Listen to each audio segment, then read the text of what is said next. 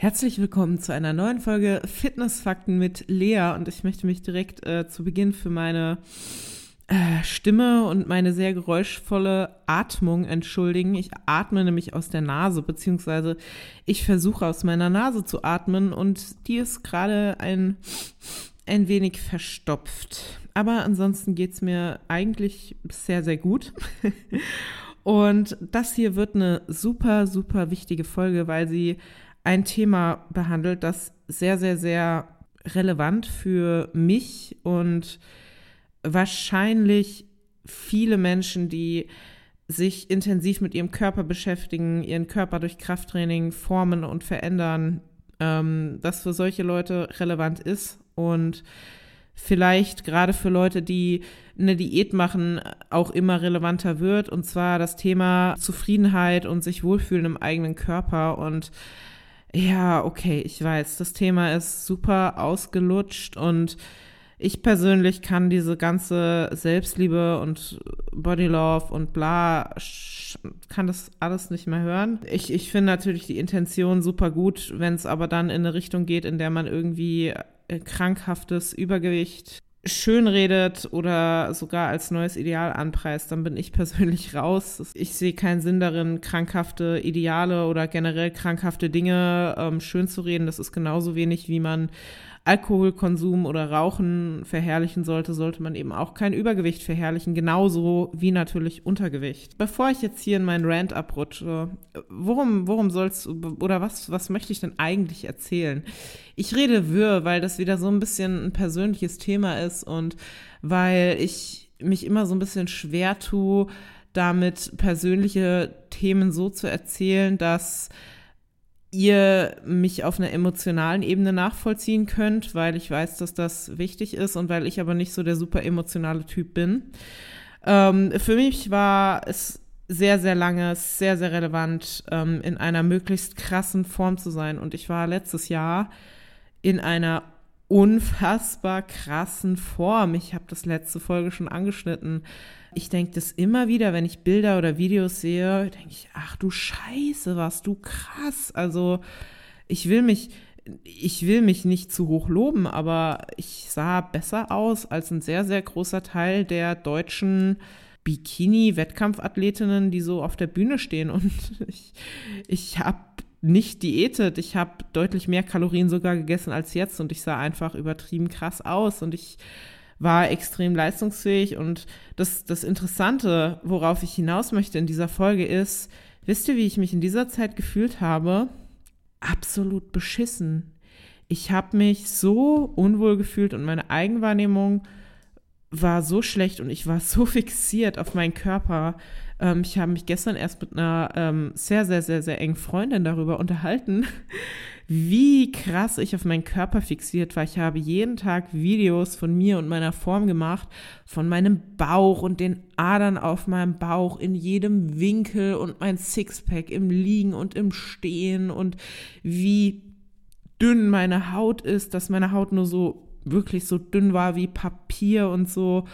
Und dann habe ich auch noch erzählt, das war wirklich genau um die gleiche Zeit wie jetzt, es war kurz vor der FIBO und ich habe noch groß eine Rede auf Instagram gehalten, dass ich ja keine Diät für die FIBO machen werde und ja, dass ich natürlich da gerne in guter Form wäre, aber das ist mir nicht wert gewesen und ja, nee, ja, dann werde ich halt nicht so krass aussehen und wenn ich mir diese Story angucke und lustigerweise in dieser Story hatte ich halt nur ein Sport BH an und ich schaue mich an und schaue an mir runter und ich denke so, und während ich das erzählte, schwoll beim Sprechen so eine Ader auf meinen Bauchmuskeln immer mehr an und man hat so mein komplettes Sixpack gesehen, obwohl halt kein gutes Licht war. Und ich dachte so, boah, wie dich die Leute dafür gehasst haben müssen.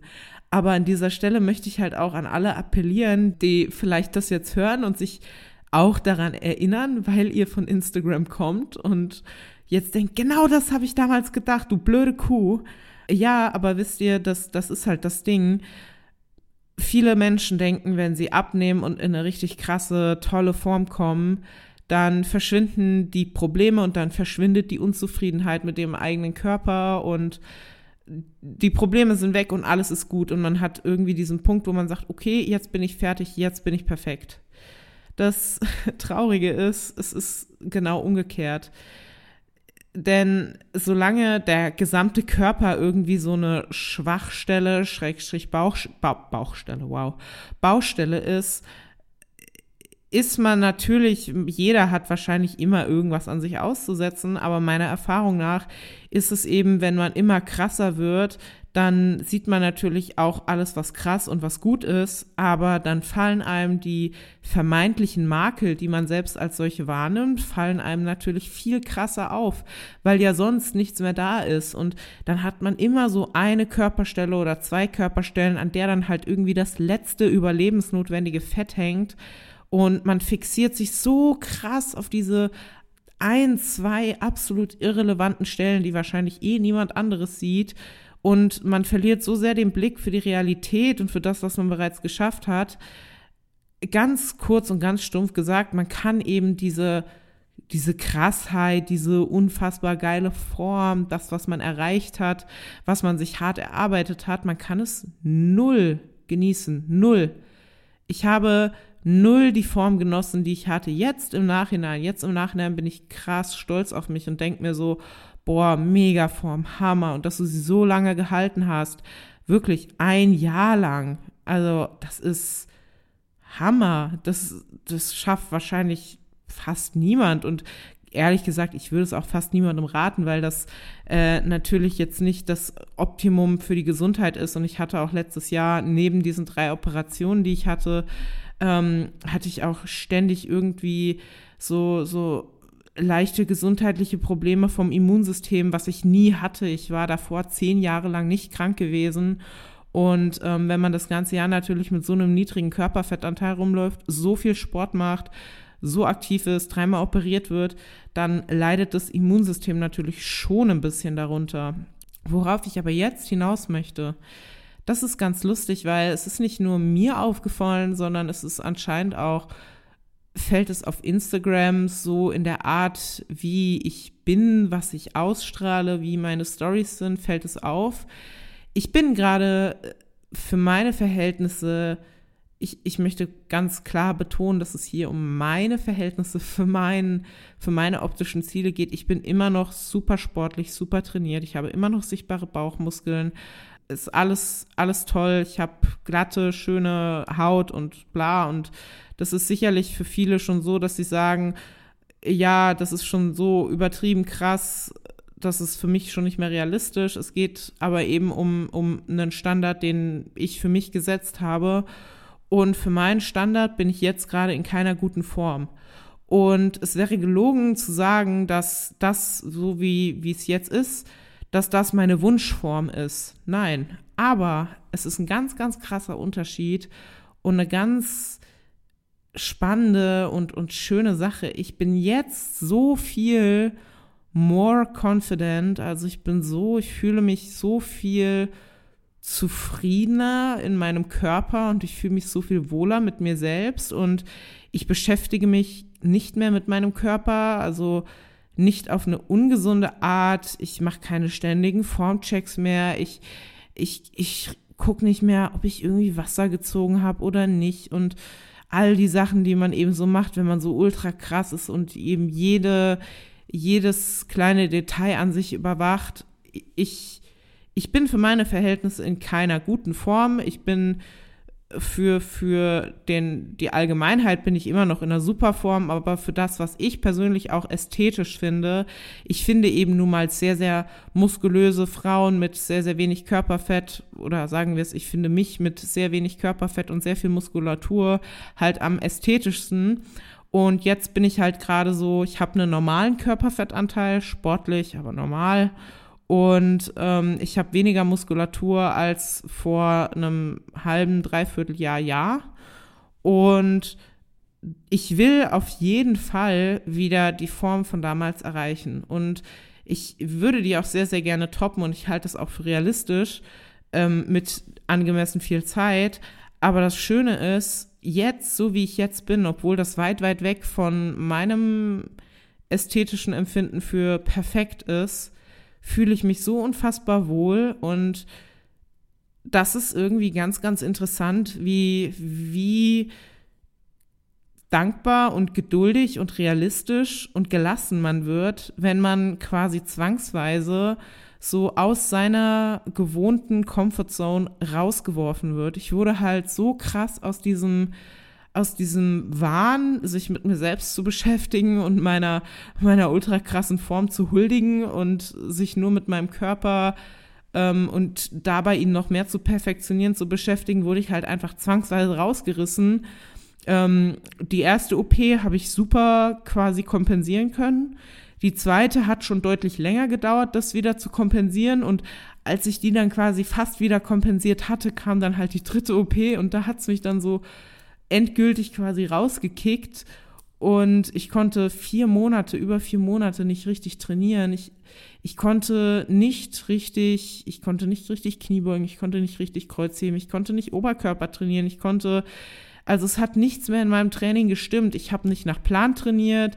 Ich habe ich habe Larifari trainiert mit niedriger Intensität, mit schlechter Übungsauswahl, gar kein Oberkörper und das also eine interessante Sache ist, wie gesagt, dieses, wie man sich selbst auf einmal trotz einer subjektiv schlechteren Form so viel, viel wohler mit seinem Körper fühlt, wenn man sich nicht mehr ständig damit auf eine negative Art, auf eine destruktive Art beschäftigt. Und das andere ist, da werde ich auch noch mal eine extra Folge zu machen, weil das ist ein ähm, ganz, ganz, ganz wichtiger Punkt. Zum einen habe ich viel weniger Muskulatur verloren, als ich erwartet habe. Und zum anderen merke ich jetzt, wo ich wieder richtig trainiere mit hoher Intensität und nach Plan, wie unfassbar schnell das wieder zurückkommt. Muscle Memory, Stichwort. Und das andere ist, Kontinuität besiegt Perfektion immer. Und in der Theorie wissen wir das, weil wir haben diesen Spruch alle schon mal gehört. Und es ist aber interessant, das Einzige, was ich wirklich in diesen vier, fünf Monaten beachtet habe, in denen ich wirklich wieder letzte Lappen trainiert habe, das Einzige, was ich richtig gemacht habe, war Kontinuität. Ich bin immer ins Training, einfach weil ich es liebe. Und natürlich hab, hat mir mein Training, weil ich eben nicht so, wie ich es mag, trainieren konnte, nicht so einen Spaß gemacht wie sonst. Aber nicht zu gehen ist für mich keine Option, weil das einfach für mich zu meinem Leben gehört und weil ich das so extrem vermisse, wenn ich mal zwei Tage nicht gehe, dann denke ich so, oh, was? Oh krass, nee, zwei Tage, ach, deshalb vermisst du das so. Boah, ich freue mich so, so, so doll auf mein Training jetzt. Und es ist so krass, wie unfassbar wichtig Kontinuität ist und das dann natürlich auch in den Kontext zu setzen mit diversen Diät- und Trainingsprogrammen, die eben diesen, diese Variable komplett außen vor lassen. Denn die meisten Diäten, Diätprogramme, Trainingsprogramme sind eben nicht dafür ausgelegt, dass ihr sie fünf, zehn, 15 Jahre lang machen könnt. Und ich mache jetzt seit über zehn Jahren Krafttraining und wisst ihr, ich habe so viel falsch gemacht. Und ich habe so lange, so suboptimal und schlecht trainiert, viele, viele Jahre am Stück.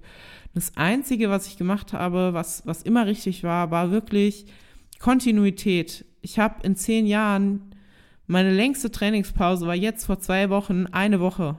Eine Woche, wo ich nicht im Training war, weil ich krank war. Nach meinen OPs, ich war nach zwei Tagen wieder im Training. So, ich war in den zehn Jahren nie krank. Natürlich war ich dann im Training. Ich war immer im Training, weil ich es einfach liebe.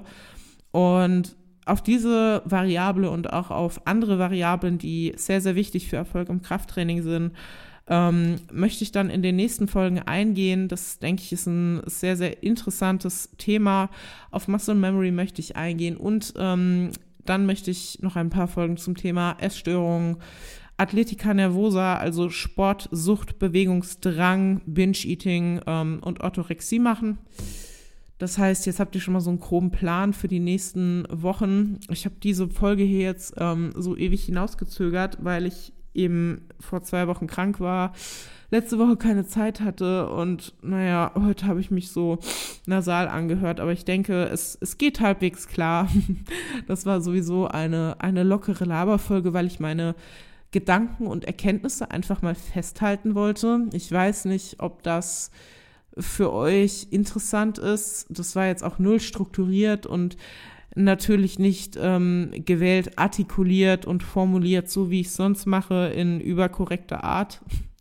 Denn das hier ist letztendlich oder sollte zumindest ein möglichst fachlicher Podcast sein und bleiben. Aber mir war einfach danach auch mal eine etwas lockere Storytime-Folge über mich und meine Erfahrungen zu machen. Denn ich möchte fachliche Infos und subjektive, äh, subjektive und objektive Berichterstattung und Interpretation von Daten möchte ich natürlich von dem, was ich persönlich mache und denke, ein bisschen trennen und deshalb denke ich, ist es ganz gut, wenn man sowas in einer extra Folge macht. So, Freunde, das soll es für heute gewesen sein. Ich sitze nämlich hier, wir haben 9 Uhr und ihr werdet lachen, mir fallen die Augen schon zu. Ich bin ein sehr früher ins Bett geher. Ich bin auch ein sehr früher Aufsteher. Ich stehe in der Regel so um halb fünf, fünf wache ich auf, ohne Wecker. Und dementsprechend früh gehe ich normalerweise auch ins Bett. Deshalb, ich werde jetzt schlafen gehen und ich wünsche euch allen, wann auch immer ihr das hört, eine ganz, ganz, ihr seht, ihr hört, oh Gott, ihr hört, es geht, es geht zu Ende. Ich wünsche euch eine ganz tolle Zeit. Bis zur nächsten Folge.